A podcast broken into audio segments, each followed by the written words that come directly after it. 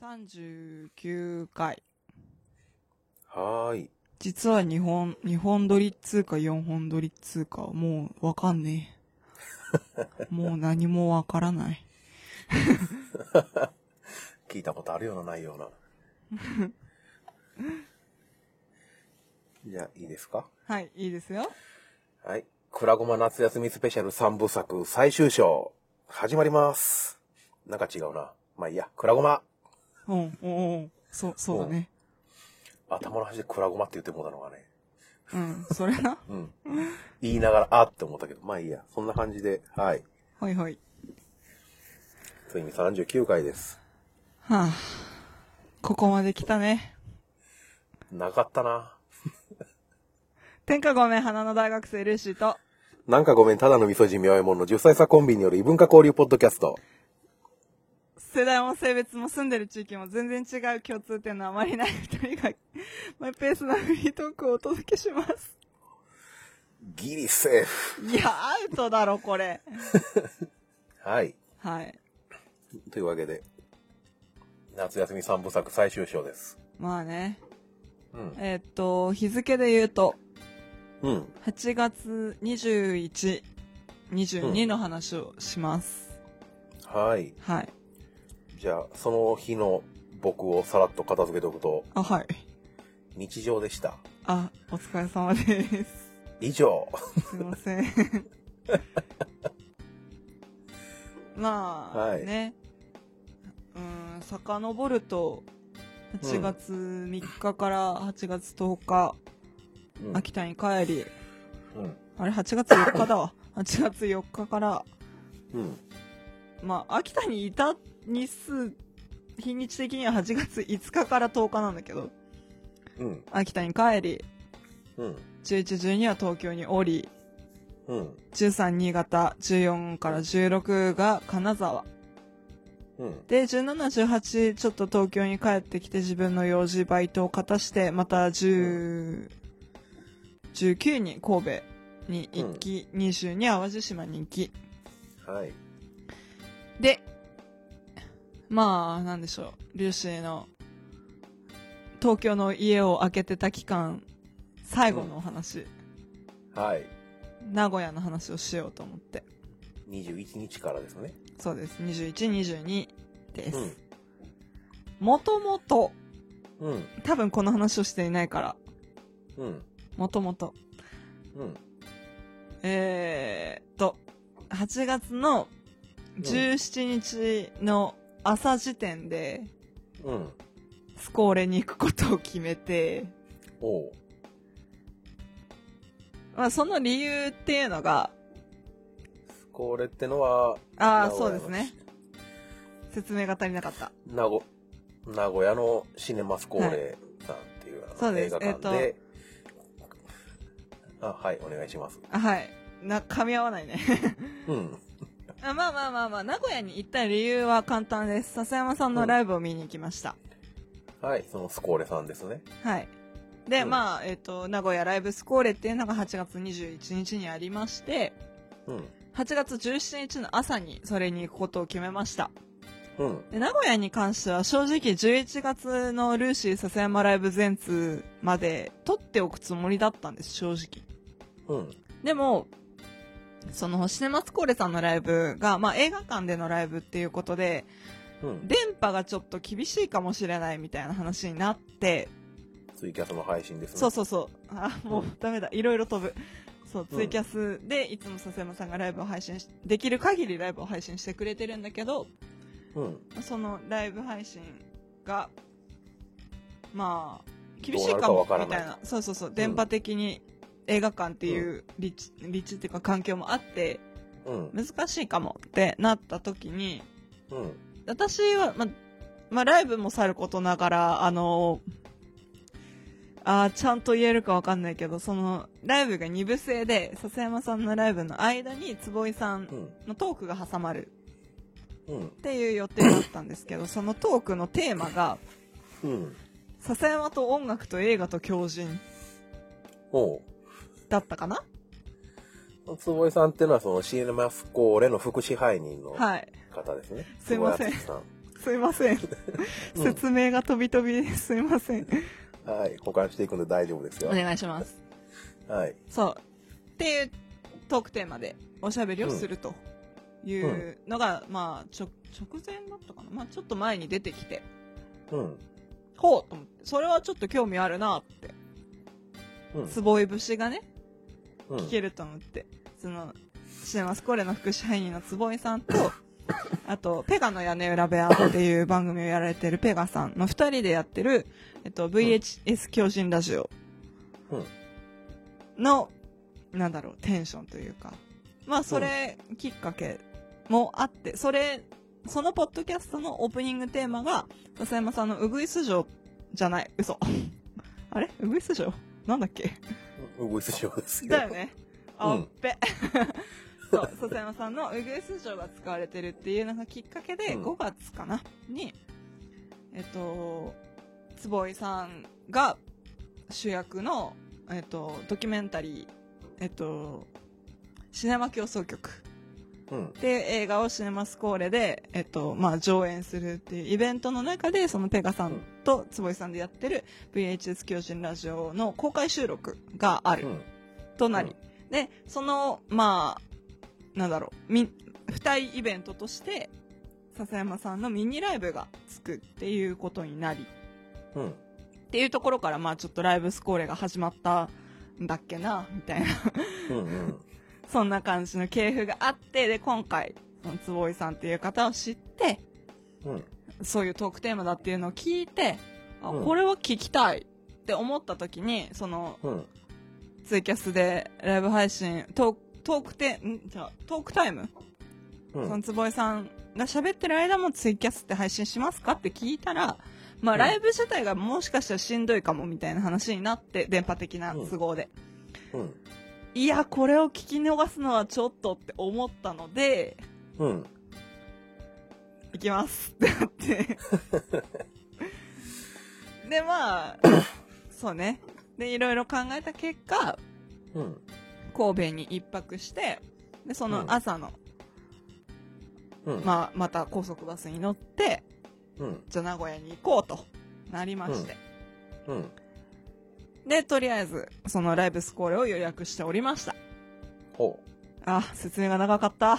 で、えーっと、で、その次、なぜうん22もいたかというと、う。うん。まあ、いろいろありまして。で、まあ、名古屋を取っといたっていうのも、なんか別に意地張ってたところがちょっとあって、ほう。まあ、あの、ライブスコーレよりも、笹山さんが毎月名古屋の、えっ、と、なんであの時カフェという、うん。なんだろうな、ポッドキャストに関連したカフェっていうと、あれだけど、うん。うん。名古屋のおしゃべり怪獣徳松武史氏が主催する、うん。なんであの時放送局、並びにそれの拠点として、うん。えっと、名古屋市じゃないか、名古屋市？まあいいや。名古屋市猫がほら。そう、元う山ん。の、ん最寄り駅元山の猫ヶ原という地区に作られた、なんであの時カフェで毎月笹山さんが行っているズバリこの夜カフェうん。がその翌日8月22日の開催だったわけです。うん。で、まあ毎月いやってるし、それもツイキャスしてるんだけど、なんか予定が合わなくて私そのツイキャス聞けないことが多くて。うん。みたいな感じになって。正直意地張って言ってなかったところがあった。ほだけど、うんまあ、エスコレに行くなら、行っちゃおうかな。どうしようかな。うーん、でも11月まで取っておきたいな。うーんっていろいろ考えてたら、まあ残席1だったんです。その、定期公演の時点で。8月19日、ん ?18 日 ?19?19? うん19日が定期公演で、その時点で、その、ズバリこの夜カフェズバコのってのが残席1やったと。はい、はい。そうです。残席1だったから、うん。うーんっていろいろ考えた結果、うん。まあいろんな人に背中を押され、ほ行きますってなったわけです。えっと、定期公演が終わった後に。う。うん。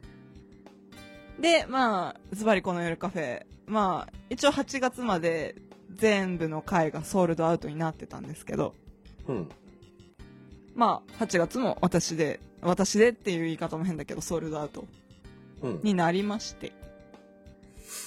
で、まあ、神戸を出発する、その日の朝、うん。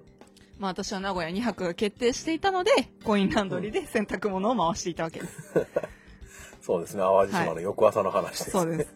私が持ってた着替えは、しょうんと定期公演で淡路島行った日、で、そして名古屋のライブスコーレの日うん。の分しか着替えがなかった。3日分しかなかったから、つばこのに着ていく服は全部汗臭いってなってしまうので、うん。コインランドリーを探して見つけて、うんじゃあ洗いに行こうってなったわけです。で無事乗り切りましたと、服に関しては。そうです。うん服に関しては。乗り切りましたと。で、まあ、高速バスに乗って一路名古屋を目指したんですけれども、うん。また遅れて、おう、バスが。新潟の悪夢が、ほうほなんかバスに恵まれない8月だったなって。夜行バスはね、安心っていうか、まあまあ、あの、なんだろう、ちょっと遅れ、多少遅れてもそりゃまあまあしょうがないか、みたいな。う。まあ夜中ですしね、そうそう夜行バスは。なるんですけど、遅れやがりまして。うん。で、まあちょっと名古屋で落ち合って、じゃあ遊ぼうかって約束してた方をすごく待たせることになってしまって、ああ、ごめんなさいって思いながら、一路名古屋に向かい、うん。まあ、その、なんだろう、ツイッターのフォロワーさんお二人と落ち合って名古屋をちょっと観光しようってなって。で、名古屋のテレビ塔とか行ってきました。はい。なんかあんまり、それこそ前日の淡路島と打って変わってあ、あんまりいい天気じゃなかったので、うん。うーん、うーんって感じだったんだけど、でも名古屋城ってちっちゃいなとか思いながら、なんかね、えあの、まあ、東京、大阪に並ぶ中京、ー、うん。うん。まあ日本三大都市といえば、まあ東京、大阪、名古屋って言われるじゃないですか。うん。そんなに？みたいな。なんか、あ、まあ、ビル街、うんなんだろうな。見応えのある街並みかなって、ちょっとテレビ塔に登って見た景色的には。そんなに見応えがある街ではないな。名古屋は本当に行ったことがないから全然わからないんですけどあねーなるほど。そういう感じなんですかでも、ほ一つだけ、ううん。一つだけっていうのもおかしいけど、一つだけ、うん。おって思ったのが、あの、なんだっけな。うん？なんかね、すごい綺麗な建物があったんですよ。名前ど忘れざした。っ。くり。え、なんだっけな。なんかね、プールみたいな、楕円形のプールみたいな、うん。今ね、頑張って携帯で検索しようとしている。ほう。楕円形のプール？うん、なんか、なんとか、んなんだっけな、宇宙船じゃねえや、なんだっけ？宇宙船？宇宙船じゃなくて、ほう。なんやろ？あ僕違う。もちょっと調べてみようか。えー、っとね、名古屋の、うん。そのテレビ塔の近くなんだけど、水の博物館、なんだっけ？あった。水の博物館。ほう。いや、でも絶対違うな。ああ、もう全然思い出せない。何も思い出せない。私は何も思い出せない。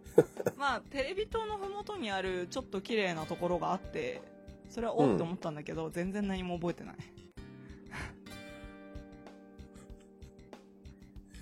うーん。あ放送事故レベルに何も思い出せない。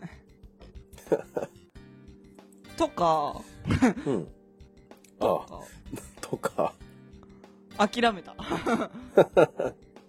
うん。まあなんか40回までに間に合ったらちょっと調べとくけど。うんオアシス21ですか？かな？あのー、なんやろうん。船みたいな形したそうそうそうそうそほう。なんかさ、あの、天井に水が張ってあって、ううんなんかそこが透けて見えるみたいな。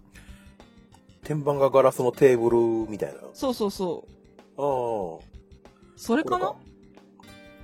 あの骨組みみたいなうん。パッと見。うん。うん。なるほど、これか。なんだこれって言って駆け寄っててめっちゃ写真撮ってた。パシャパシャパシャパシャ。っ ほうほてな感じで。う。初めて見た。こんなんあるんや。ほで、う。うん。テレビ塔行って、うん。あ、でもちょっと、そうね。時間潰して、うん。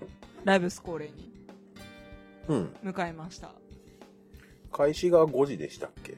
違うわ、ライブスコールじゃねえや。ズバコのじゃないかな。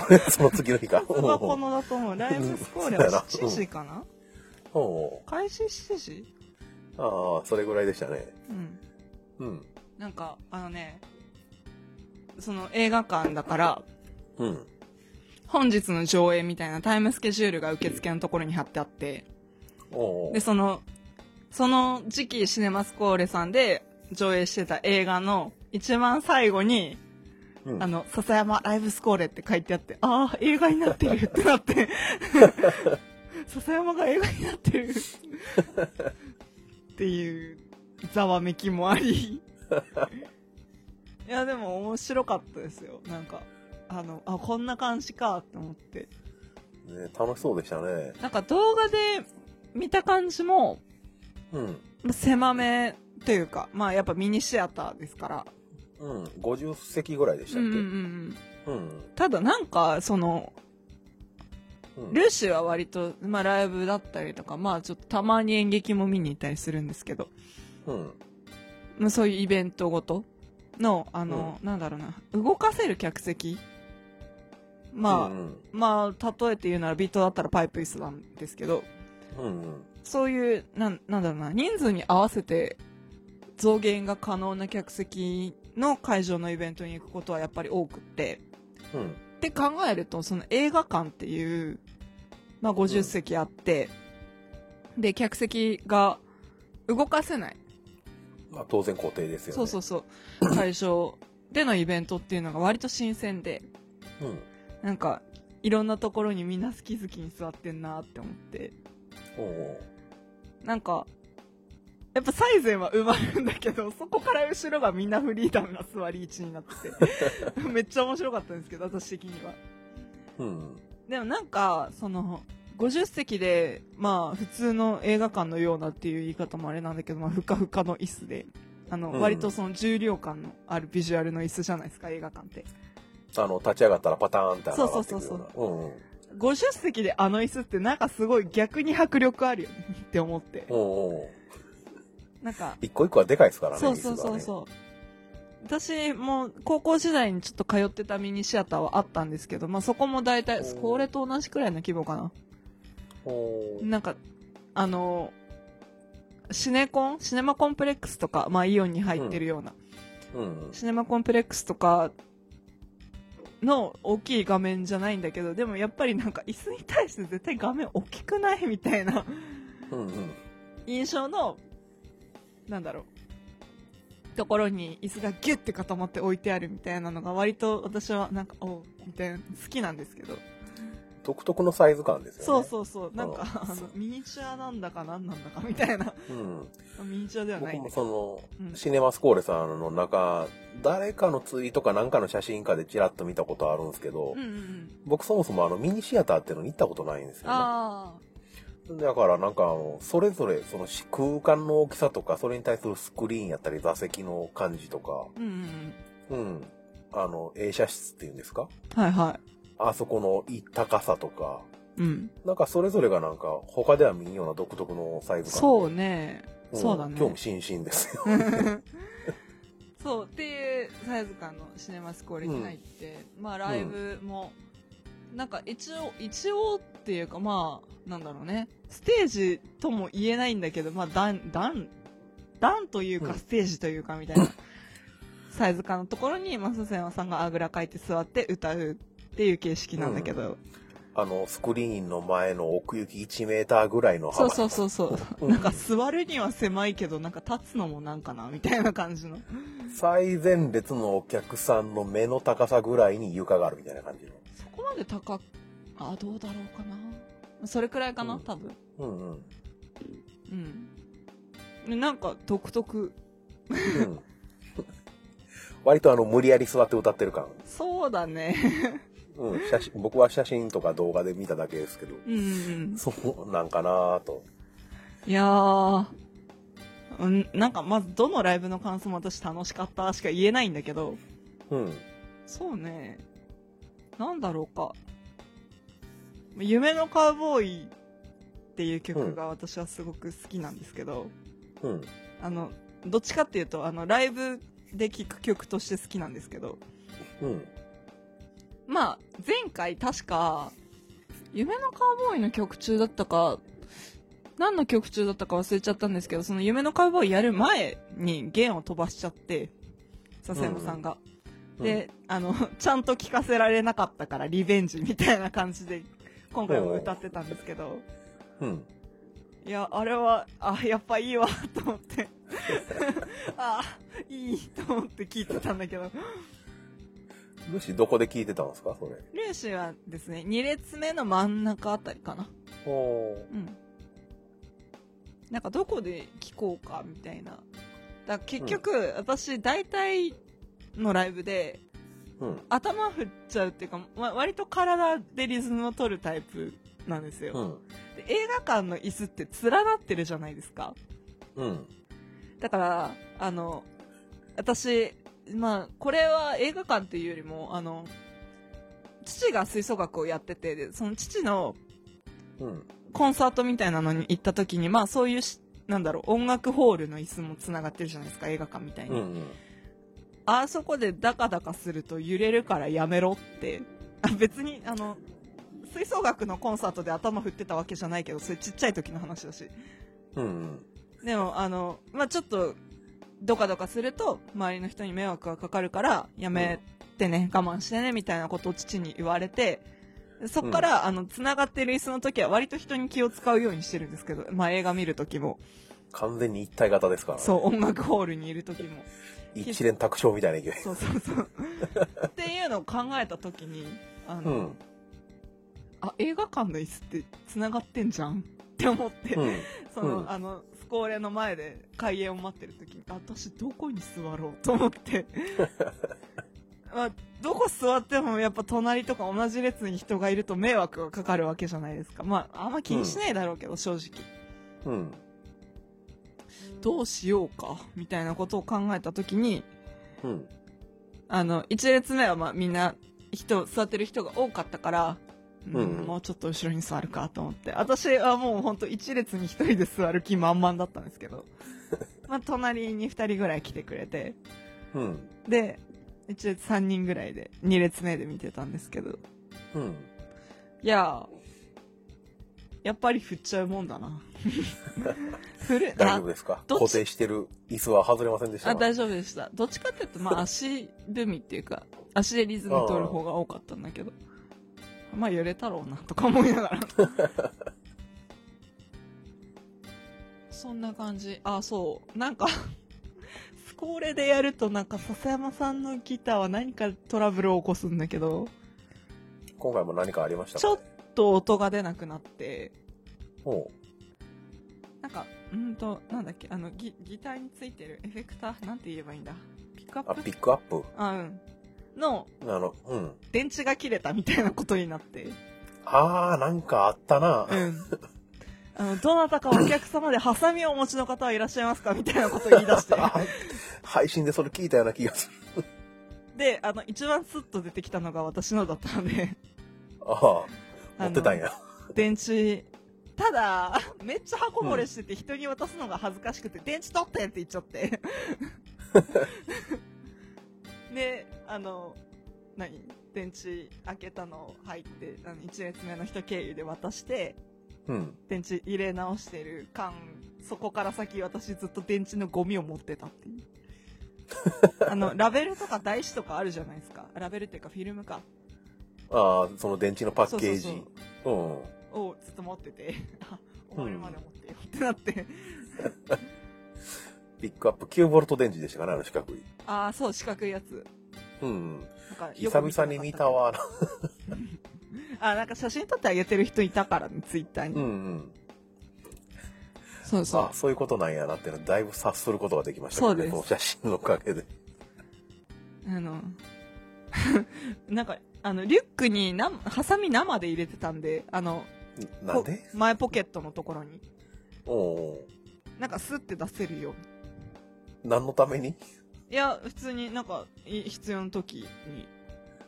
あそういうのの積み重ねでルーシーのリュック重たいんか。あ、うん。うん。割と。割とそのせいよくある。なんやろな、ドラえもんのポケットみたいな勢いで物入ってる。そんなことないから。そこの方にカロリーメイトとか入ったりしてない？あ、あんね、あん、あんまり食料は入ってることはないかな。何が出てくるんやろ。うん。ハサミと海苔はまず出てくるよね。海苔？うん。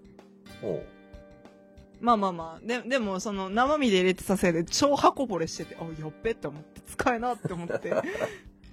とりあえず、その、あの、比較的鋭利なところでフィルム破って開けて、っていうのをして。っ ていうか、ハサミ持ってるってよう考えたら状況的にすごいよそな。えだって飛行機の中でおいお客様の中でお医者様はって言ってお医者さんが出てくる確率よりも、映画館でお客様にハサミをお持ちの方はで出てくる確率の方が低いやろ。うえ、でも割と、皆さんごそごそしてたよ。え、あのルーシーが持ってるハサミってガチのハサミやろ？え、ガチのハサミだよ。多分皆さんソーイングセットとかそっちのハサミ探してたんやないかな。あーねうん。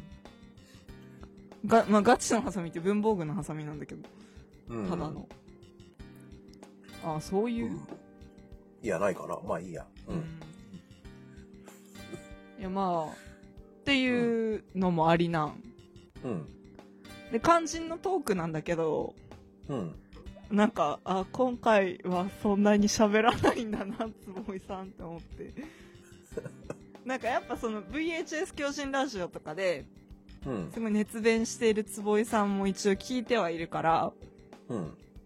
なんか、あ、そ、そういう勢いなのかなって、期待外れとまでは言わないんだけど、うん。そういう勢いなのかなって思って聞きに行った節もちょっとあったから、うん。って考えると、あー、そうかって思って。まあ初回ですからね。まあね、確かに。うん。そうそう。そんな感じで。なんか、今後重ねていくと、坪井さんだんだんあーね。勢いがすごいことになっていくんじゃないかなと。そうそうね。今後重ねていくでふと思い出したんだけど、あの、うん。支配人が出てきたのちょっと面白かった。で出てきたわけじゃないんだけど、うん。でもあの、客席にいるっていう話になったのがちょっとだけ面白かったね。あ客席におられたんですか？支配人。一部だけだったかな？二部の時いなかったかもだけど、あと、スタッフ徳増がとても面白かったです。おう名古屋の新崎。とかね。なんかね、あんまりね、正直ちょっとセットリストを覚えてないうん。ので、なんか、まあね、正直、3週間経つところだから、それこそ。そういや、そうやった。うん。うん、まあ、に、先週収録できたら変わったかと言われると、まあ、それもまた、なんか微妙だけど。うん。えっ、と、えっ、と、ライブスコーレ。うん。あ、そう。あ、そうだ。2部のうん。アコースティックナイトで電池が切れたらしい。あの、2部の1曲目で。おお。一曲目か。休憩明けすぐ。あ、そう。そうだ。アンコールが2回出たんですよ。おお。ダブルアンコールで。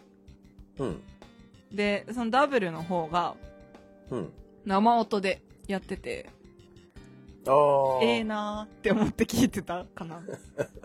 で、なんだろう。1個目のアンコールだったか、ダブルアンコールだったか忘れちゃったんだけど、あの、うん。笹山さんが、うん。なんだろう、映画の画面の右、左、中央で、なんかカーテンコールみたいなことし始めて、あの、それぞれの方向に落ち着くというか。うん。右で一例、左で一例、真ん中で一例みたい間違ってたらごめんなさい。ダブルアンコールの足音って曲歌ってる時じゃなかったですか？な。あ、そうかな。なんか、どっちか覚えていない。うん。うん。なんか、音止めは、音止めは？みたいな感じで、恐る恐るアンコールやってた記憶しか覚えてなくて。いいなぁ。なんか、うん。いやー、行ってみたいわいやー、面白かったですね。ー。いいなぁ。うん。いやー、いいなぁ。うん、いいだろう。あー、なんかね、うん。なんか名古屋っていう土地に対する期待感というか憧れみたいなのがね、ほんと日に日に積もってってる感じがするね、僕も。あーでもね、まあ、2日間体験して思ったことは、うん。名古屋のイベントの悪が強い。いそう、それない。や、なんか、いや、悪いことじゃないの、正直。いや、すっごい楽しいな、うんみたいな。神戸とも東京とか新潟とも違う。うん。うん。なんだろうね。でも、正直2日間、まあ、後で詳しく話すけど、まあ、プラプラ歩いて思ったことは、うん。やっぱなんか異質な街だなというか、私にとってね。まあ一応、うーん、住んだり、通ったりっていうことを考えると、うん。まあ北の方から、東北の方から参りまして、関東に4年間住んでて、うん。でまあ去年から関西方面に通うようになって、うん。まあ月1以上のペースで関西に通ってて、まあ、まあちょっとあの間空いた時期とか行き過ぎてる時期とかいろいろあるけど、うん。って感じる空気、どことも全然違ってて、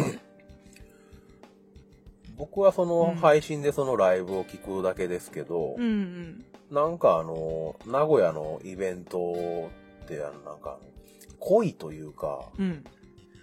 なんやろうな。悪が強いとも違うけど、どう言ったらいいかな。なんかあの、コクの塊みたいな感じ。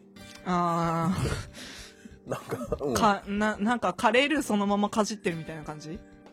あーうーん、豆のコーヒーかじってる感じ？あーあー、あーわかった。どっちかっていうとうん豆のコーヒーの方が食えるよね。うんうん。鼻から風味がすごいことに。なるほど。うん。配信聞いて感じるだけでそんな感じやからね。なんあか、まあ、これは絶対楽しいなーっていうのがね。そうだね。うん。まあ、まあ正直ルーシー的には夏休みで浮き足立ってるのもあったろう。うん。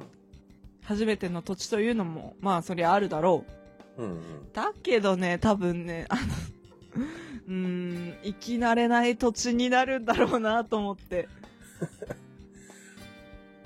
あの、名古屋って、その、うん笹山さんのイベントで行くと、ささその、スコールやったらその坪井さんとか、うんその、あの、なんであの時カフェやったら徳松さんとかがおるわけじゃないですか。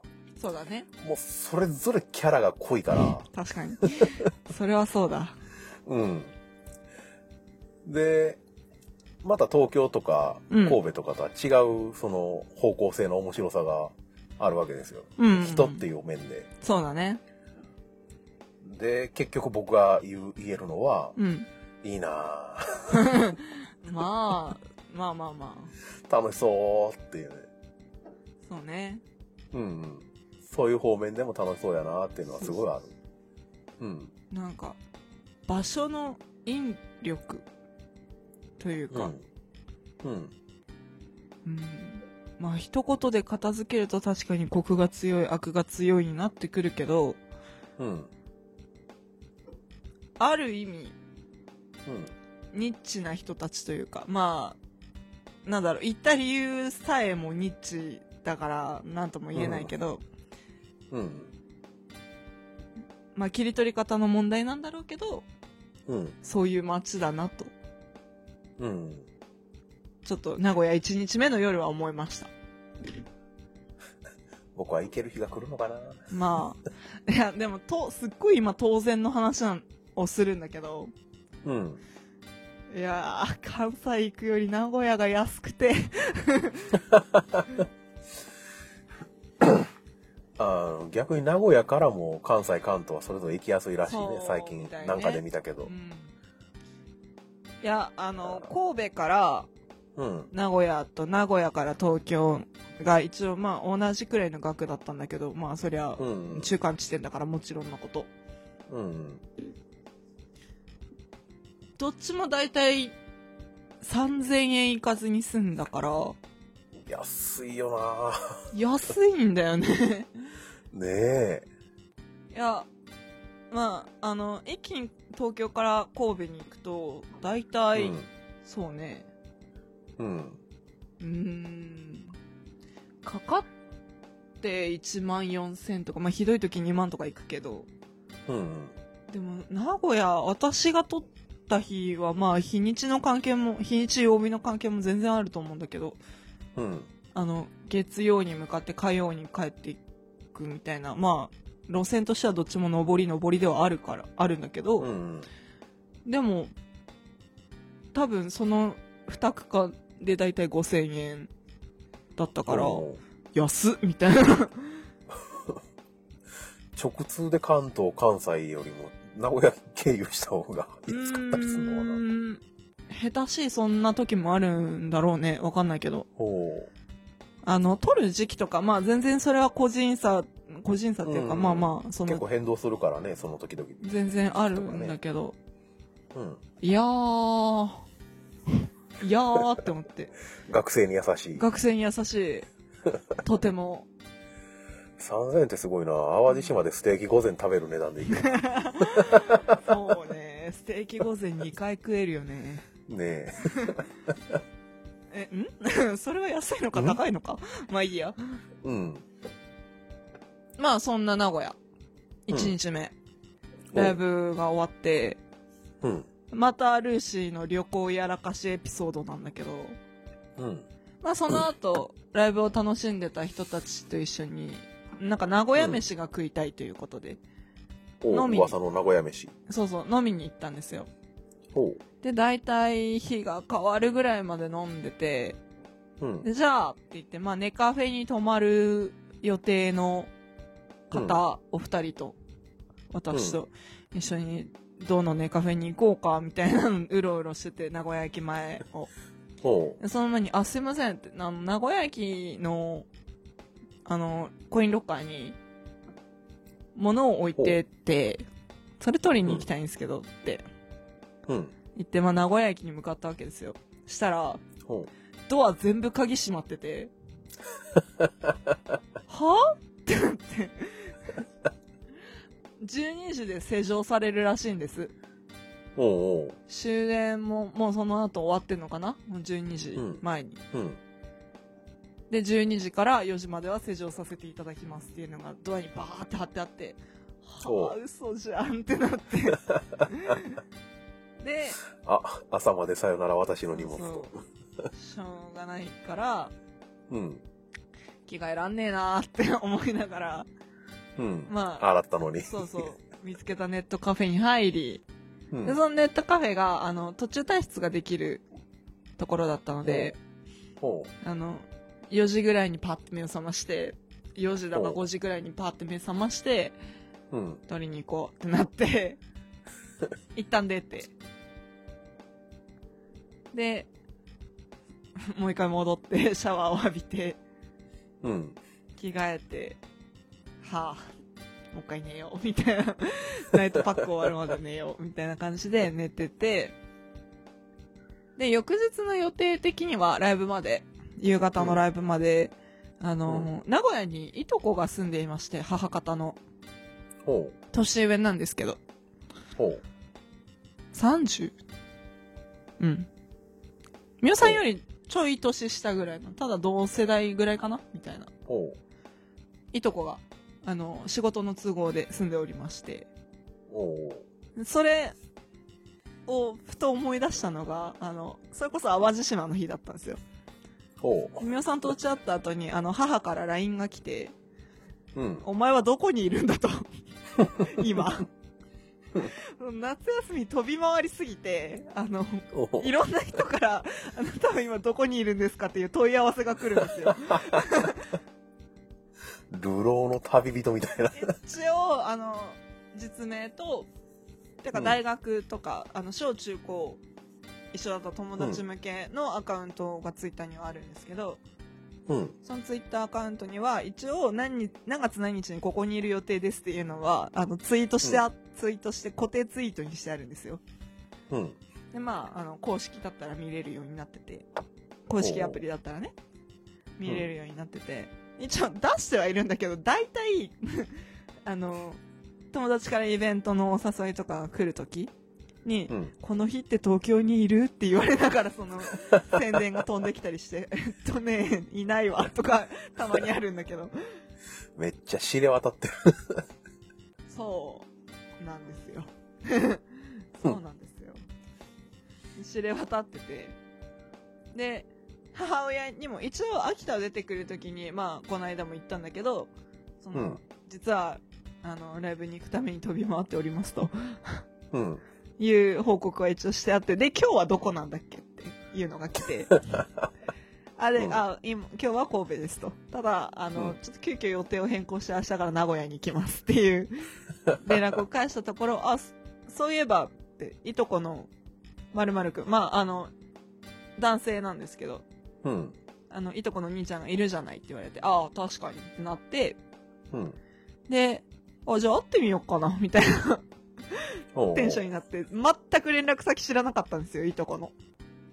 電話番号とか LINE とか、全然、ツイッターとかも、うんツイッターやってるかどうかも知らないし、うん。みたいな感じで全然知らなかったんですけど、まあ親から携帯番号だけもらって、うん。で、どう連絡したものかと親と協議をして、まあそのおばさん母親のお姉さん、おばさんに経由してちょっと連絡取ってもらうとかいろいろやったんですけど、まあ、うん。うん、日曜の昼間かってなって、うん、いろいろめんどくせえなと思って、いきなり電話をかけていとこに。あ、どうも。あの、いとこのルーシーですって。電話かけるのが初めてだったから。そういや、なんかかけてましたね、電あ、話うん、そう、淡路島に出発する前ぐらいかな。うんう。うんんあ、どうもいとこのルーシーです。今、ちょっと神戸にいるんですけど、明日から名古屋に行くんですよ。あの、その間のいとこの兄ちゃんの反応が、はあ、はあ、はあ。で、出張の多い人なので、一応。うん。で、あの、明日、明後日は名古屋におられますか？って聞いたら、ああ、うんあす明後日だったら開けれるよ？みたいなことを言われて。そうそう。で、あ、じゃあ、あさって、あの、一応夕方4時くらいまでに、ちょっと時間を潰したいって言うとあれなんですけど、って言って、あわかったわかった。っていうので、そのライブスコーレの次の日、ズバコノの前にお会いすることになって、で、あの、ひつまぶしを食べに行こうっていう話をしてたんですよ。あの、名古屋そう、名古屋に向かってる途中のバスで、その、いとこから連絡が来て、うん。ひつまぶしと味噌カツと味噌煮込みうどんうん。だったら何が食べたいっていう LINE が来て、じゃあひつまぶしでって返したんですよ。うん。夏だし、うなぎだしと思って。で、返して、で、いざ、その、名古屋駅前の名鉄百貨店っていうところに行ったんですけど、うん。そこのひつまぶし屋さんに連れてってもらったら、1時間待ちで、長いなあーお腹減ったなーってなって、あの、隣の隣にあるヤバトンに入りました。聞いたことある。あ、ヤバトンっていう名古屋の味噌カツ屋さん、うんうん。あって。まあ、結果、うなぎからとんかつになったけど、うん。めっちゃ美味しかった。いやー、ヤバトンさんはチェーン店。確か。そんなはず、おうなんか東京にもお店はあるはず。おう少なかったけど。なんかそういう時のチェーン店って助かるね。うん。え、それでも並んだんですよ。20分待ちだったかな。おうんー。でも場所柄なのかな？そんだけ人が多いっていうのは。そうね、駅前だからっていうのはでかいと思う。うんうん。かな。名古屋飯か。うん。そう。う。っていうので、まあ、ヤバトンに入って、味噌カツを食べて、うん。で、出て、まあ、ちょっと名古屋駅前を案内してもらって、うん。あの、なんだろう、ななちゃん人形ってどこなんですかっていう話になって、ああ、なんか知ってる。あの、だから私、ななちゃん人形っていう名前は出てこなかったんですあの、でっかい白い人形ってこの辺ですか？みたいな。あれやろ、あの、小樽ごとにコスプレしてる。そうそうそうそうそう。4、5メーターありそうなそうマネキンみたいな。うんうん。っていうのを聞いたら、ああ、あっちあっちって言って連れてってくれて、おうおう、で、あのー連れてってもらったななちゃん人形の、その、私が見た時のコスプレはワンダーウーマンでした。ああ、おお。ワンダーウーマンだ。あの、隣に、あの、でっかく映画のポスターが貼ってあって、でワンダーウーマンのコスプレしてて、うん。で、まあ、あんだけ高いから、あの、一応、なんだ仁王立ちみたいな立ち方してるんですよ。うんうん。で、まあ、あの、股下くぐれるうん。ようになってて、うんうん。一応ちゃんとパンツは履いてましたよ。みんなまあ、そ確りゃ見認するの、上げるよそれ。ね。いや、私は別にくぐったわけじゃないけど、まあ、外から見うんてちゃんと履いてんだなってなって。うんみ、みんなちゃん、あの、股下をくぐってる人、みんな上見ていくっていうのを横から見てた。あ、そらこれ見るわか。パシャパシャ。で、まあそうね。正直、まあその、いとこの兄ちゃんも言ってたんですけど、うん。あのーなん、何？名古屋駅前って特に見せるものないんだよねって。まあ、栄だったらちょっとあるけどみたいな話になってう。ん。で、あの、いとこの兄ちゃんに会いに行ったもう一つの理由が、あの、うん。このお盆に彼がプロポーズを成功させまして、おうおめでとうございます。はい。それで、あ、おめでとうって言い言いに行くのが口実だったおうみたいな、まあ特に会いたい理由はなかったんですけど、まあ、そんなところに近親者がいるんだったらって思って。うん差しでご飯するのとかも初めてだったんですよ。もう親戚の集まりでしか会ったことがなかったんで。おうなんで、まあ、なんかこういう知らない土地に来て親戚がいるから呼び出してみようみたいな。ただ単にそういうなんか時間潰しのような、ななんというか興味本位で呼んだんですけど。っていう、あの、はい。そういうアポ取る電話を隣でしてるのは見てましたけど、うん。まあ親戚の話なんで聞かんようにもしてたし、特に 聞きませんかったんですけど、うん。そういうことやったんですね。そうですね。はい。行き当たりばったりすごいな。まあね、それに応じてくれるいとこもまあまあすごいけどね、普通に平日だったし。フランクな一族やな。いや、いや、どうなんだろうね。わかんない。局所的な話か。かなでも、喋ってて思ったのは、あもう誰も知らない私と親戚の話を言うのもあれなんだけど、うん。喋ってて思ったのは案外波長が合うなと思って。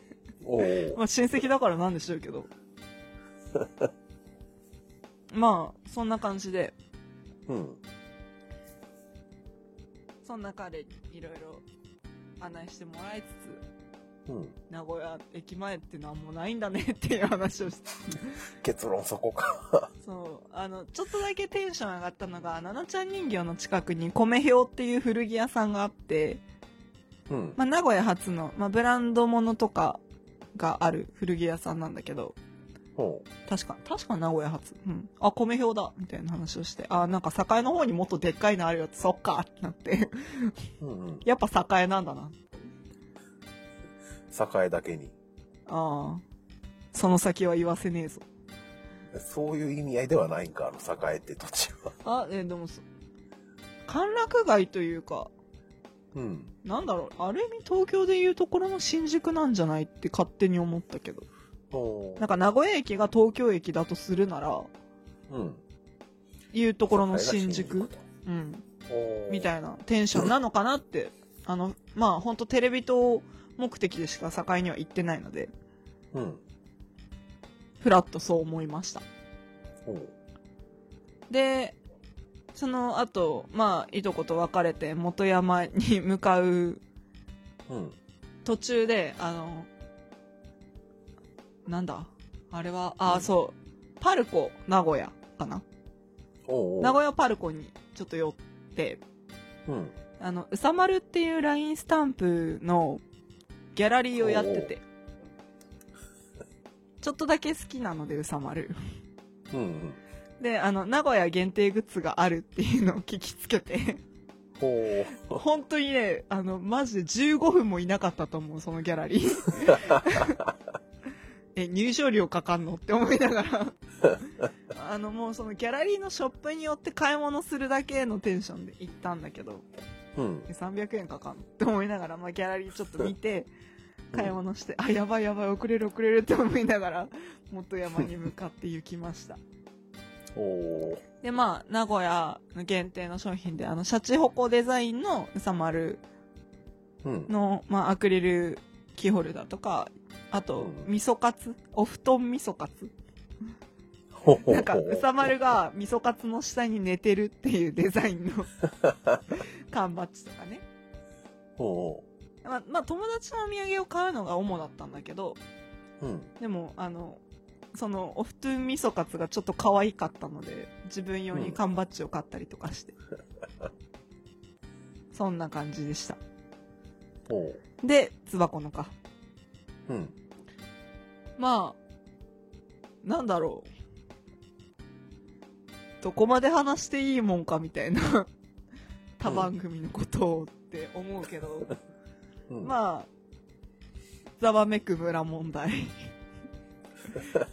それが、なんだろう。ざわめく村問題が発覚してからというか、まあ、あの、ざわめき始めてから初めてのズバコノだったわけで。うんうん。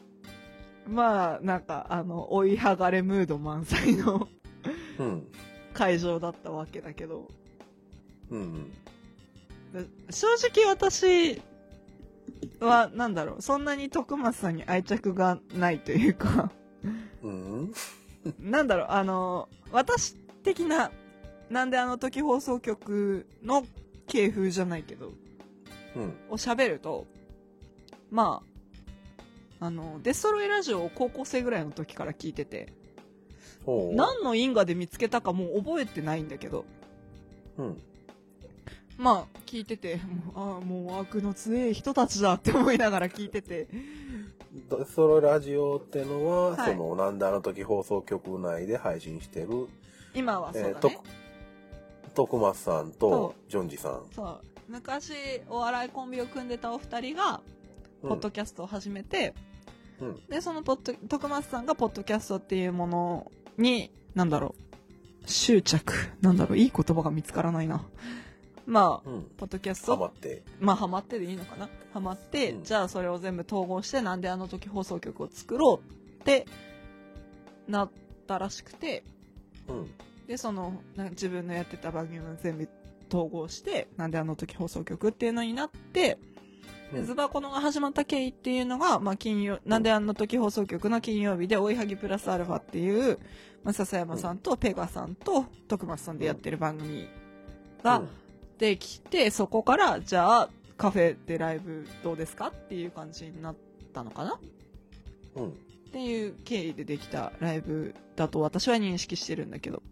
うん。なんであの時放送局自体もその追いはぎプラスアルファがきっかけで聞き始めて、あ、あの徳松さんのかってなって、うん。あのデストロイラジオになって私は腑に落ちて。うん。なんかあのーちょっと私がポッドキャストを聞いてなかった機会になんか不可解なツイッターアカウントからフォローされたのはなんであの時放送局ってなんだよってなってて。で、あの、特に掘ることもなくうんだったんだけど、その追いはぎプラスアルファきっかけで、あ、これかってなって、カフェがあるんだってなって、なんか、うんなんとなく、あー、興味はあるけどなーってなってたんだけど、うん。で、まあ、ズバコノが始まって、1月に始まってから、まあ、ちょっと行きたい度が増してたところはあって。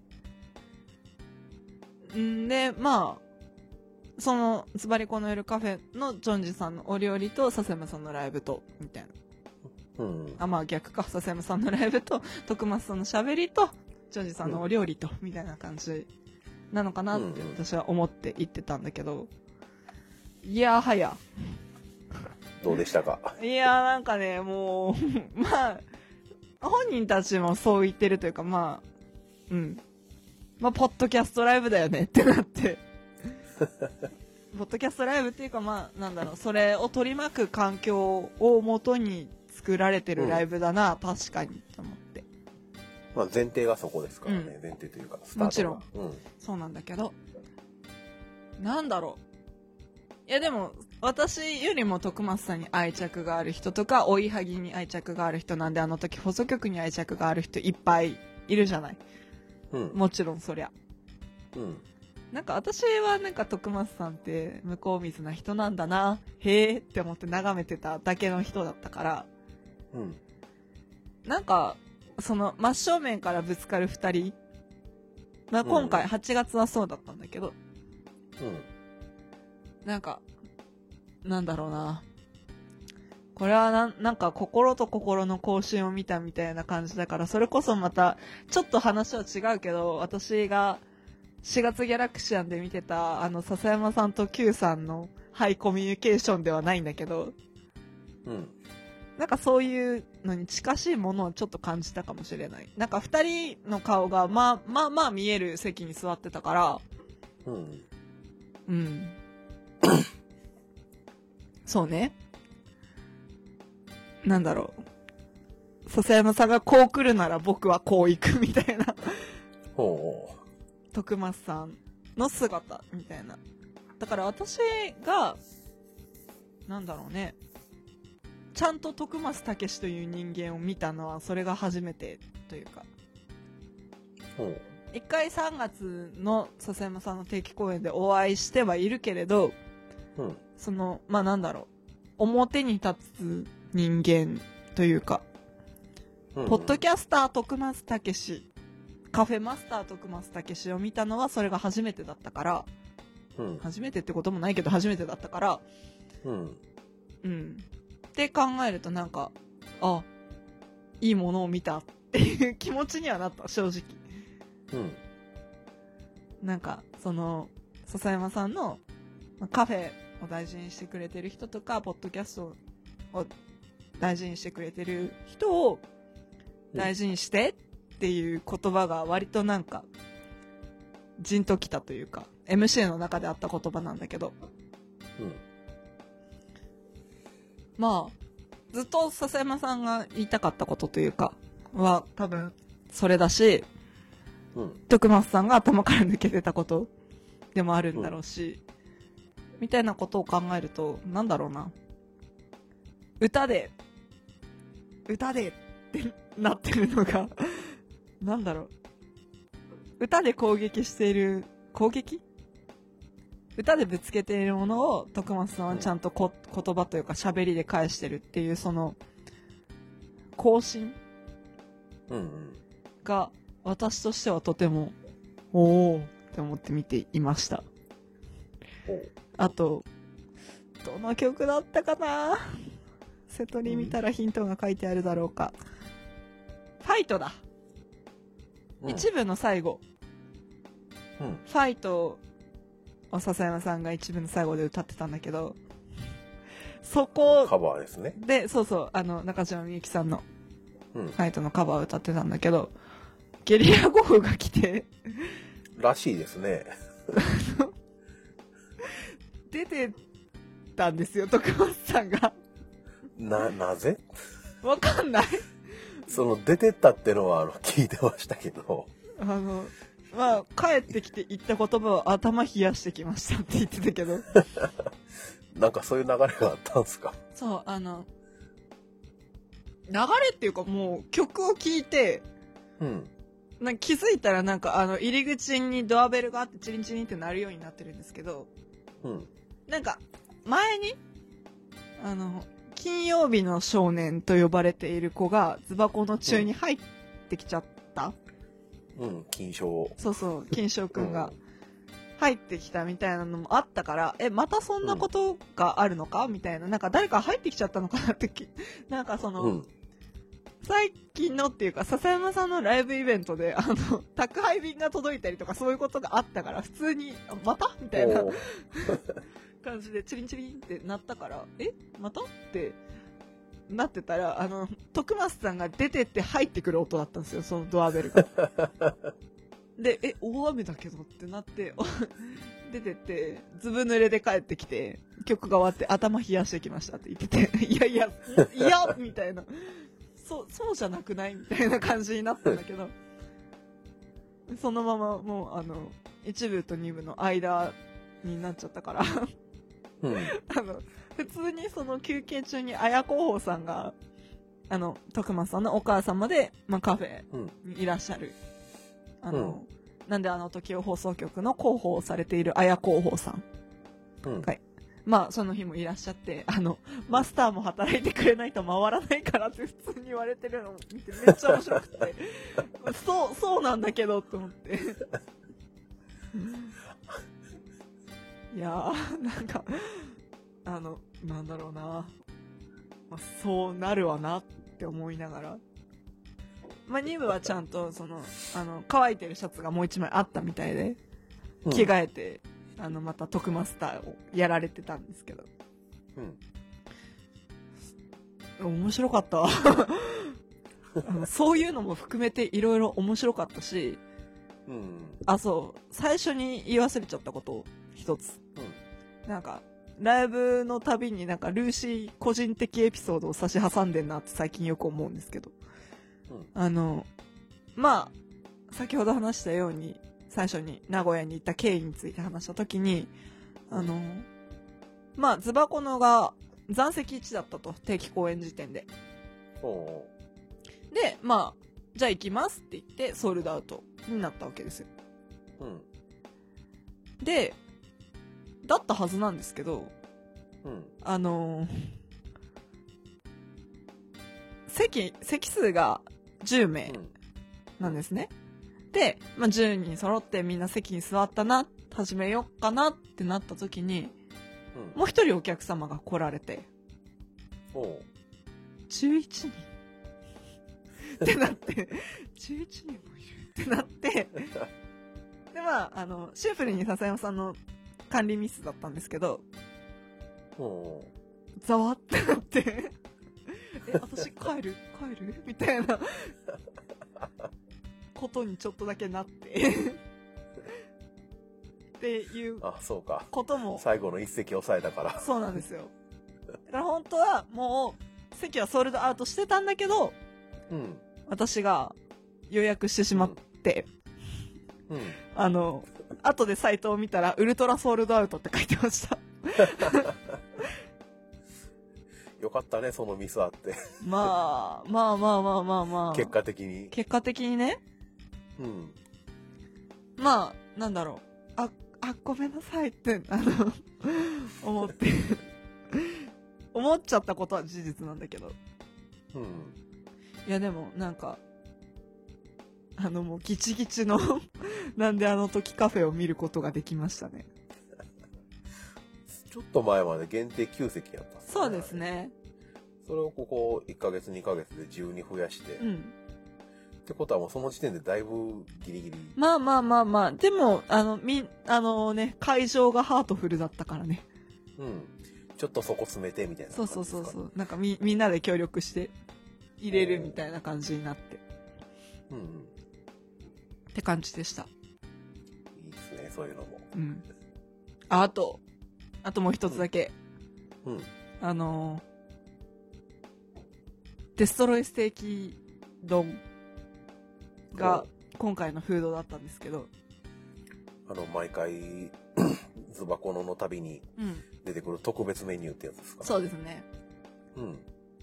なんか最近の私、あ私がホームページをチェックしてないだけなのかな？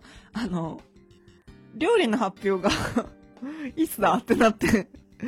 うん。で、もう結局、なんだろう。大体は、あの、実際現地に行った人たちのツイートで、あ、こんな料理だったんだなって知ることが多いんですけど、うん。まあ、今回はデストロイステーキ丼っていうことで、まあでも、なんかプレートみたいなおしゃれなカフェ飯みたいな感じで、うん。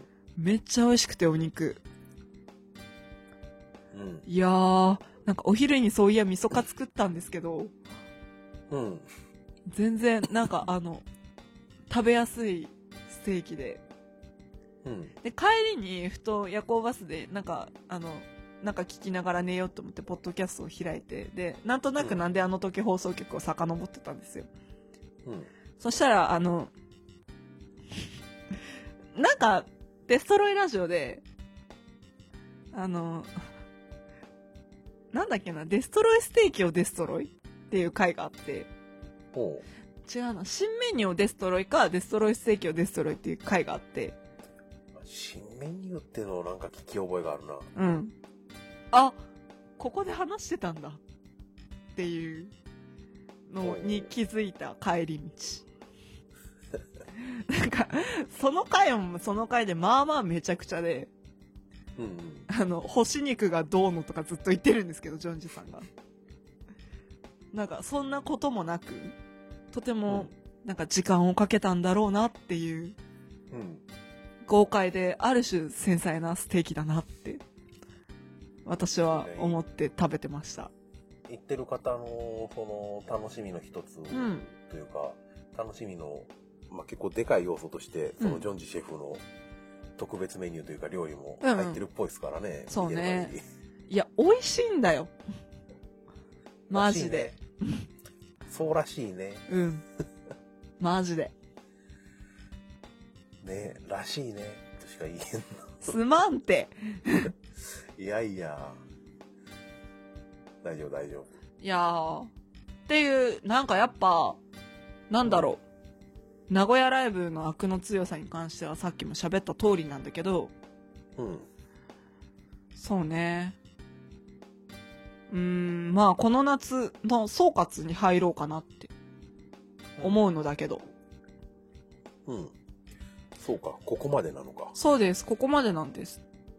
この三部作にええ、ええ、展開した、くらごま夏休みスペシャル。ええ、ええ。ここでひとまずの終了なんですね、プログラム的には。まあ、大きく、笹山ライブと卒業旅行うん。だったわけなんですけど、うんアマルーシーとしては。うん。中に一方その頃高知が入ったり、うん。あと淡路島が入ったり、うんうん。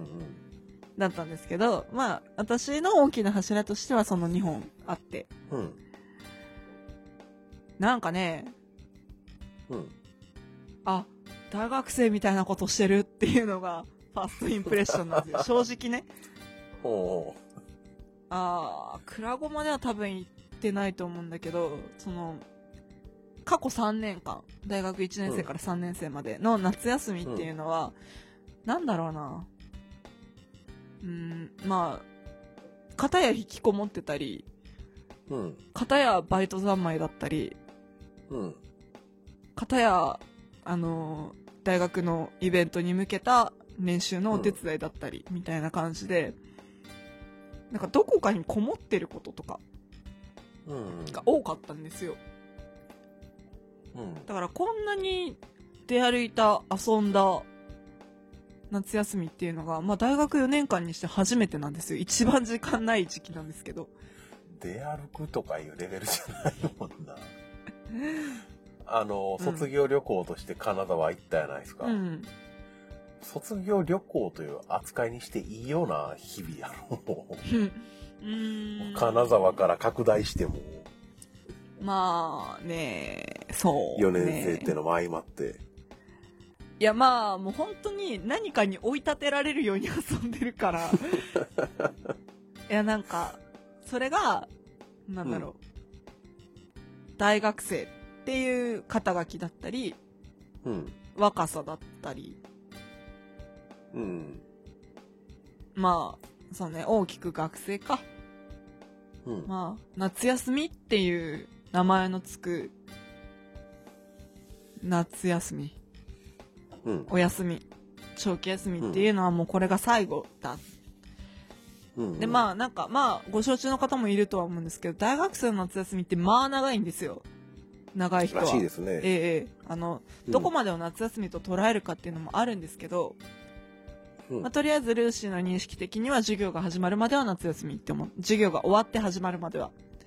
夏休みだって思ってて、まあなんか雑務をやりに大学に行かなきゃいけないみたいな時期もまあまああるんですけど、うん。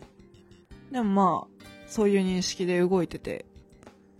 で、1ヶ月半ぐらいあるんです、大体。8月の最1日ぐらい。まあ7う月最終週とか、8月1日にはもう休みで、で、んそこから9月の中旬までは私の大学の場合休みなので、授業がないので、うん。っていうことを考えてると、やっぱり、長えなってなるわけですよ。大体6週間。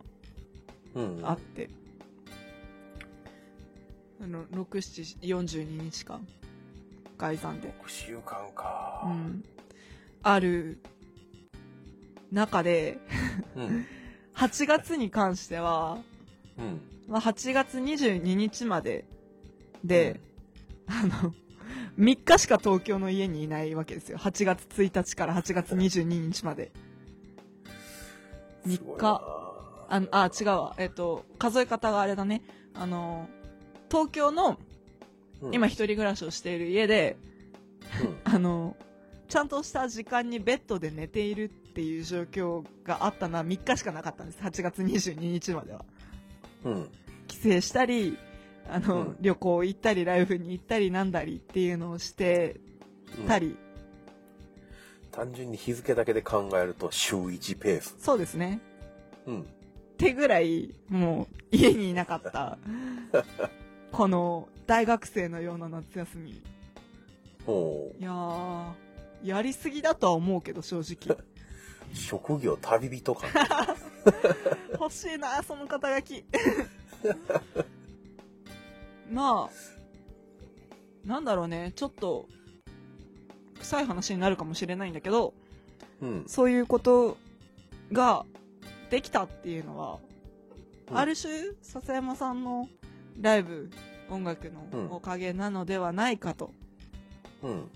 個人的には思うわけです。うん。まあ、それがなかったら、金沢旅行だけだし、うん。十分だけどね、正直。メインの目的でありながら、うんその全てのきっかけになってて、うん。うん。ごめん、まとまらん。あ、うん。あ、でもそういうことだと思います。うんうん。だから、なんだろうな。この夏うん。行った場所、まあ東京はまあ自分の住んでる地域ではあるけど、うん、まあじゃあ、あえて言うなら、東京の広尾のお寿司屋さんだったりとか、うん。新宿のライブハウスとか、うん。ではたまた新潟。で、まあ、うん、そうね、新潟、名古屋。うん。まあライブに直接関係ある場所だと。多分、ライブがなかったら行ってないです。うん。正直もちろん神戸もね。そうね、神戸も。うん。うん。うん。その街には行ってないと思います、正直。うん。だけど、その、ライブに付帯して、その街を歩くとか、なんかただの旅行で行くと持て余しそうな気はするけど、うんでも夜のそのライブまでの時間を潰すってなった時に、じゃあ初めての街だから散策してみようかなとか、うんうん。まああの、名古屋に関しては親戚が住んでるから会ってみようかなとか、うん。多分、その、まあ名古屋取ってみても、その親戚のいとこに会いに行こうっていう理由では多分まず行かなかったと思うんですよ。うん。っていうのもあって、まあ、新潟に関しても友達はたくさんいるんだけど、でもその子らに会いに行くためには行かないかなっていう感じのうん。場所だったから、うん。なんかね、うん。いやー、連れ出してもらえてるなーって思って。そもそも、ライブあ、うんって。いう部分を取ってしまうと、うん。普通そういうところ行くときは目的があるから行くんやけど、うん。そのライブを抜きにするとその他の時間っていうのはとりあえずい行くから目的を探すみたいな逆の手順になる、ねうんうんとなるとやっぱりその目的を持っていく時とは全然違う体験になるやろうしう、ん。うん、ごめんここから先またまとまらんからよろしくあ、ごめん、あの、ちゃ、うんっていう割にちゃんと聞いてなかったわ。えっとね、うんなんだろう。まあ、そう、そういうことだと思います。だから、その、うん空いてる時間を埋めるために、うん。まあ、私の場合は、そん、まあ、その日、丸一日空けて、まあ、夜行バスで行った方が安いから夜行バスで行って、朝方着いて、うん。じゃあ何して過ごそうかな、みたいなうん。感じになることが、まあ、多いんだけど、うん。その何して過ごそうかなの時間で、まあ、そうね、名古屋のご当地のもの食べたりとか、新潟はそういうことしてる暇はなかったんだけど、うん。うん。うん。まあ、東京に関しても、その、なんだろうな、関西から笹山さんのライブを見に来て、来た人がうん行きたい場所について行ったりとかもしてて、うん。まあ住んでたとしても、自分一人では行かないかなみたいな場所にもすごく行ったし、うん。だからなんか、その、ライブに付随して、し、なん自分の知ってる街の知らない場所とかうん。行ってみたりとか、あと、本当に知らない街に連れてってくれたりとか、話が回り始めたけど、うん。ライブだけじゃなくって、うん。そのこと全体を楽しめる、うん自分で言うのも気持ち悪いけど視野の広さというか、うん。なんか楽しみの広げ方みたいなものを身につけられたのではないかと。うん。まあ、そうね。大体。まあ、今度の9月10何日だ？定期公う演。ん。定期公演は16日です。うん、9月16日の定期公演で、うん。丸1年か。うん。神戸に行って丸1年。うん。笹山さんのライブを見て364日目なんだけど、多分。うん。あ、365日目か。うん。になるんだけど、ウルー年だったっけ？まあ、それはいいや。うん。そういうことなんだ。去年のうん9月17日に行って、うん。まあ、前乗りをしてたんで、9月16日に初めて神戸に行って、うん。まるっと1年。ですね。こんなことになるとは全く思ってなかったもんで、去年。濃い一年やな。いやー、とても楽しいですね。うん。夏だけ撮ってみてもクレイジーだけど、うん。まあ、この1年がすごいことになっていたなと。うん。大体どこを切り取ってもクレイジーです。あ、うん、せやな。うん。うん。うん。まあ、この夏は顕著に遠征についていったっていうことがあって、うん。本当に去年の私からは考えられないことをしているなと。一年前誘いまくってよかった。そうね。ありがとうね。あれ、あれがどれほどの影響があったのか僕はまだよく知りませんけど。まあまあまあ。いや、でも、うん。なんだろう。その、笹山のライブが楽しいと。うん。すごいライブなんだよっていうことを教えてくれた笹山のファンの人たちうん。も、なんだろうな。やっぱり、あ、いいな、行きたいって思わせてくれる一つの要因ではもちろんあるし、私のもちろんあったし、うん。飛び込んでみて、自分が楽しいですよ、行きましょうよっていう側になったというか、言える側になったこととか、うん。まあ、そうね、言える側になったこととか、っていうのも考えると、うん。いやー、もっと増えてくれって思う、ファン。いや、それは本人が一番思ってることなんだけど、うん。うん。ただなんだろうな。そう。誰かの世界を変えるほどのライブがあるんだよって私は言いたくなってしまう。私がそうだったから。すごい変わったっぽいもんね。そうだね。そう、なんか、うまく、なんだろうな、言葉にできないのは、ちょっとポッドキャストとしてどうなんだろうなって思うところはあるんだけど、うん。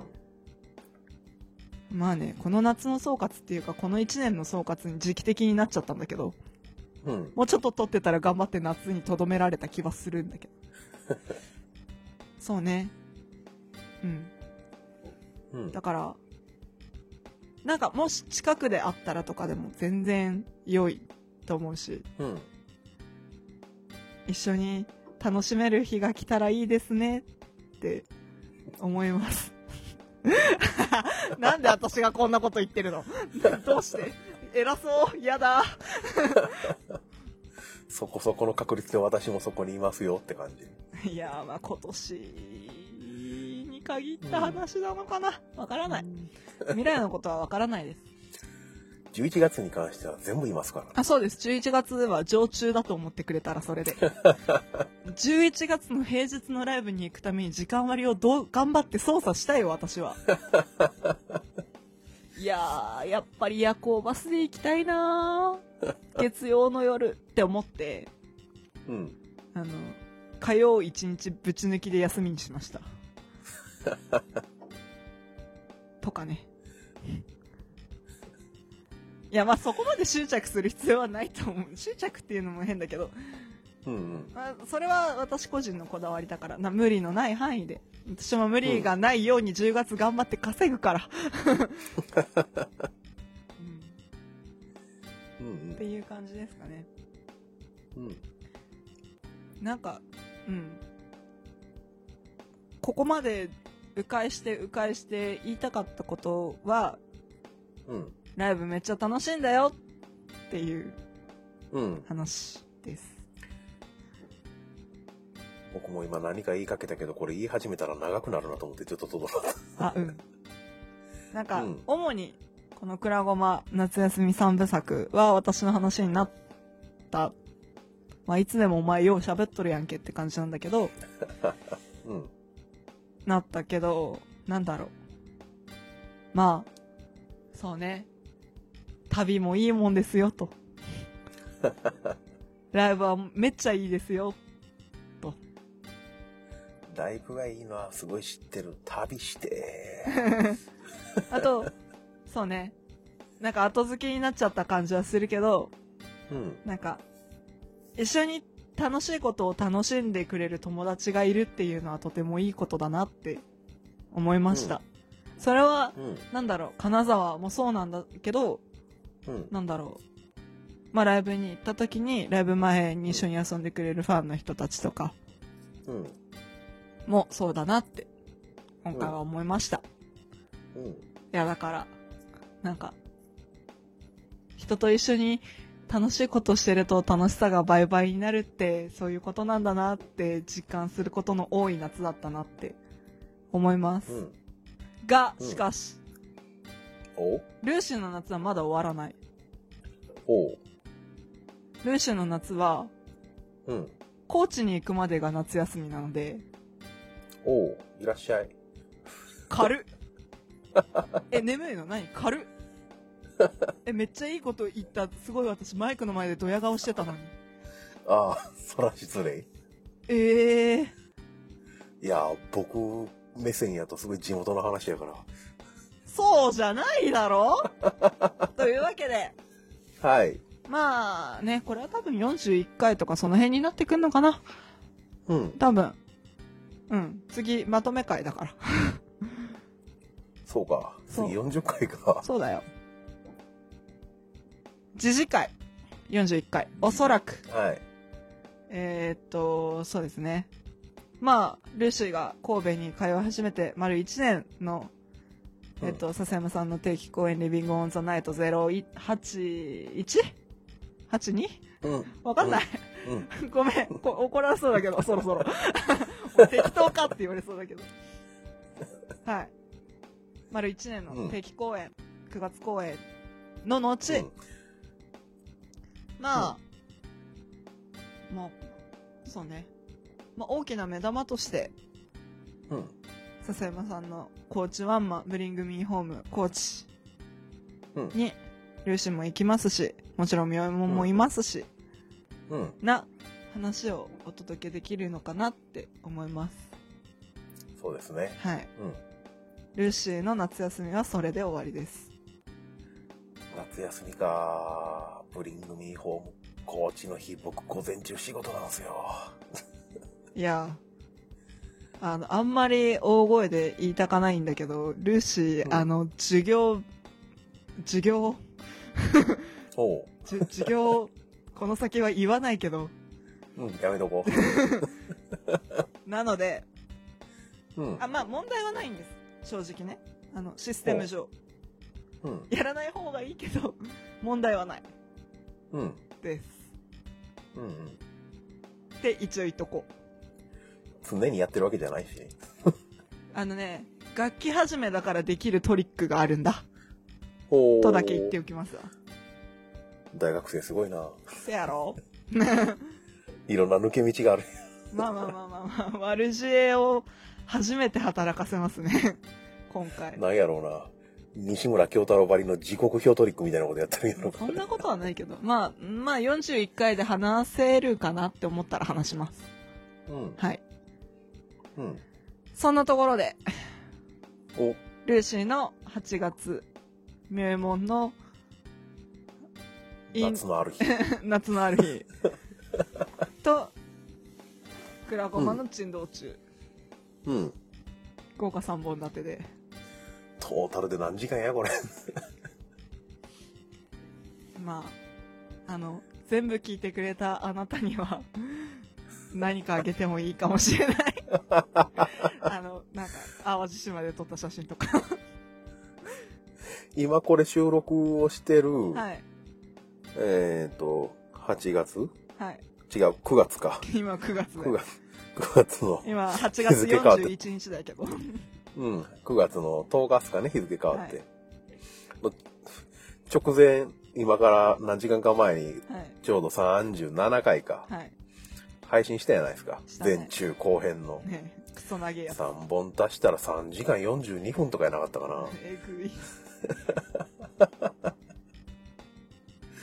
8月更新が少なかったのが、ここへ来てドドドーンと来てますけどね。忙しかったんや。うん。力貯めてましたよっていう感じのね。力というかネタというか。ね。しゃがみ込んでしゃがみ込んでジャンプしてましたみたいな。まあそれはよくわかんない。噛んだな。うん。噛んだよくわからない。うんうん。そんなもんでしょうか。言い残したことはないですか？大丈夫だと思います。むしろ喋りすぎたかと。うん。今回僕の話は冒頭5秒ぐらいで済みましたからね。ごめんって。まあいいんじゃないですか。はい。うん。クラゴマは自由にお届けしております。そうだね。自由すぎるな、最近。あ、うん？今更 CM を挟んでいいかな？お ?CM! 9月30日はポッドキャストの日はい。はい。ごめん。いきなり入れて。おうちょうどあの、ペットボトルに口をつけた瞬間でしたけど。すまーんって。いや、なんかね、あの、勝手に今使おうとしてた、あーそう、クラゴマが CM を入れるときはね、ちょっと待ってね、何分待ってね、みたいなのが入るんですけど、あ、あの CM4 秒だわ。おうおうあれか。はい。うん。えっとですね、はい。いきなりなんですけど、9月30日って、うん。あのもう時間がないので、どんどんいきますけど、うん9。月30日って、ポッドキャストの日なんですよ。ですね。まあ、アメリカ発祥で4年前くらいかな、インターナショナルポッドキャストデイっていうのを、まあ、個人で制定して、まあ、盛り上げようぜみたいなのがあっちであったのが、去年、うん。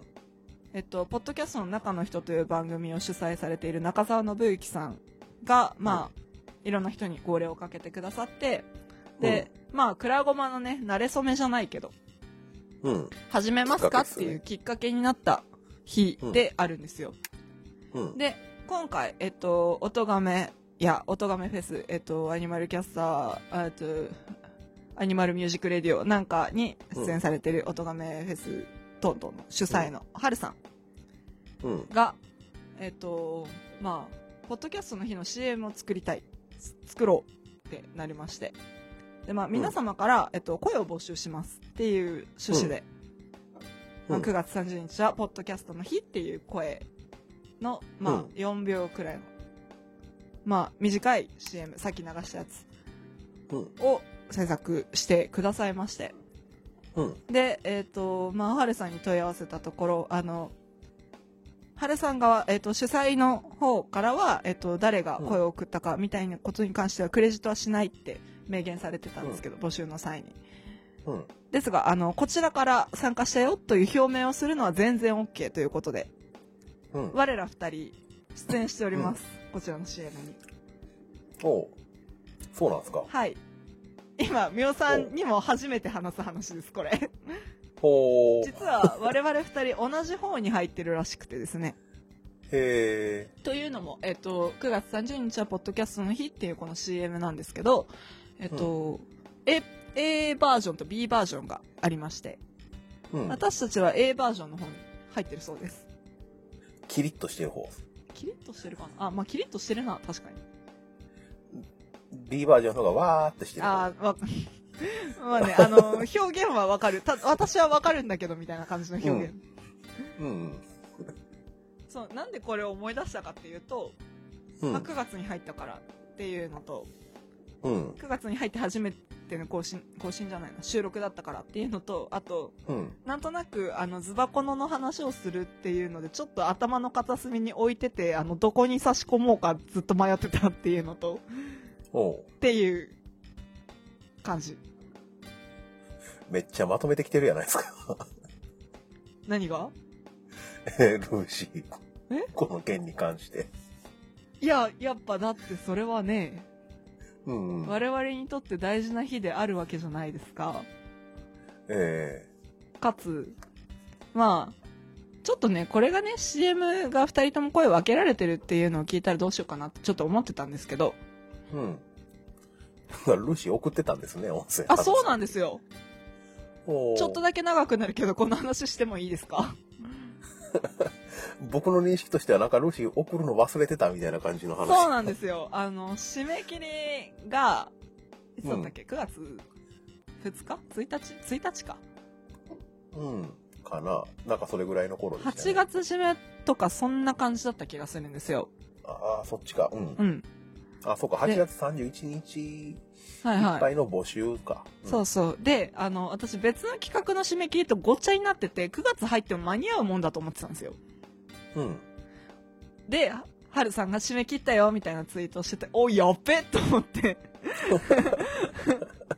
あ、送り損ねたっていうのを、まあ、素直にツイートしたら、うん。まあ、ご好意で、あの、うん今からでも間に合うんやでっていうご連絡をいただきまして、ただ私その日、ちょっと、まあ、用事というか、まあ、用事があって、あの、電車に乗って友達と待ち合わせをしてたんですよ。で、うん今からでも間に合うんやでをいただいたのが、その待ち合わせ場所に向かう電車の中だったんですよ。うん。うおーって。で、あの、どこで撮る？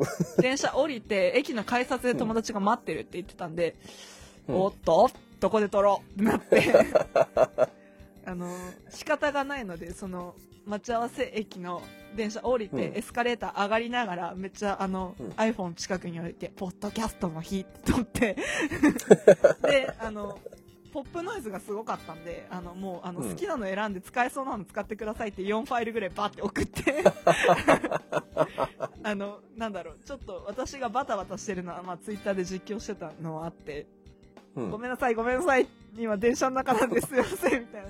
でも今撮って送りますって言って、撮って送って、まあ、使っていただいたっていう経緯がありまして、私はめでたく参加できました。そういうことやったんですね。はい いやー僕、ルーシーに特に何も言わずに勝手に送ってましたけどね。あの、なんか送ったみたいな話は、なんか事後報告で聞いた気がするけど。うん。どうしようかな。まあ、せっかくやから送らせてもらおうかなと思って、うん。コンビニの駐車場で 普通に車の中で撮りましたねい。や、今の収録環境と全く一緒でしょ？ほぼ。うん、大体一緒っすね。あの、ピンマイクがあるかないかぐらいの違いで。いやー、すごい、ごめんなさいって思いながら。聞ける音声にしてくれてありがとうって思いながら。送りました。っほていう感じですかね。う。うん。はい。9月30日か。あっという間やな。そうです。ね。まあ、何、何がしか、うんそこにぶつけることができるかどうかはわからないけれど、うん。何がしかの形で、何がしかの何かをや、やりたいなって、うん。個人的には思ってます。当日に直す、あの何、直接できるかどうかはまた別として、はいまあ、ポッドキャストの日絡みで、その近辺で何かね、うん。それに関して話すでもできればいいかなと思いますけどね。はい。うん。そんな感じですかね。うん。というわけで、改めまして、以上、はい。夏のクラゴマ夏休み3部作。はい。いや、まだ終わんねえけどな。ひとまず8月編は以上そうですね。うん。その後もずっとバイトしてました。相変わらず日常を過ごしてました。こんな感じで。うん。じゃあ、番組フォメーションを。お願いしますえ、。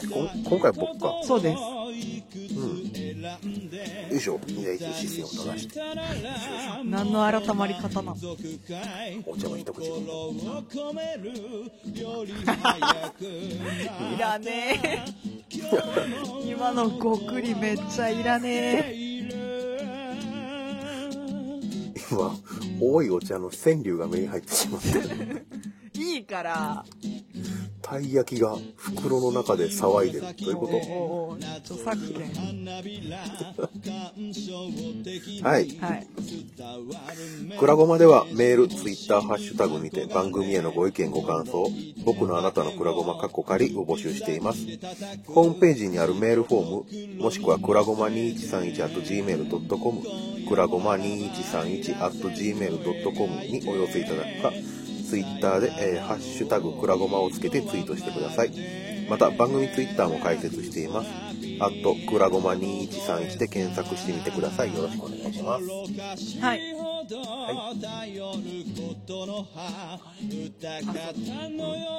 組エンディングテーマは笹山で群像スパイクヒルズよりスイスイセイです。はい。はい。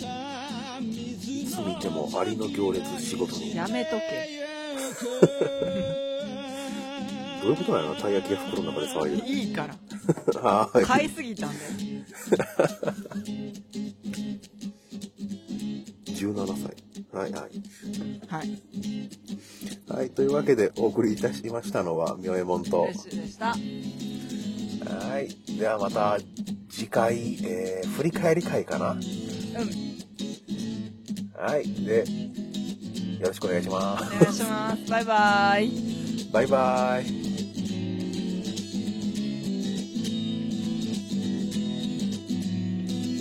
見えなくたってわかるだろう触れなくたってわかるだろう素晴らしいその世界がいつか終わるその夢が月が昇る前に夜に笑う日々に形だけの過去にかだった今に。魔法は解けたように。笑ってる。言いたいことをいつも選んで。歌にしたならもう満足かい。心を込める。より早くまた今日。の子は笑ってる言えないことをいくつ隠して歌にできたらそれでいいのかい心を込めるより早くまた今日もどいつもこいつも歌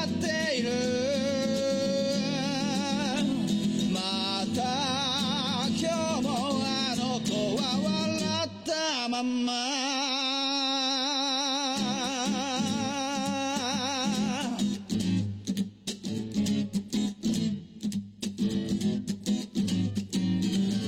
分の月を追いかけてゆく臆病な声を隠さぬように。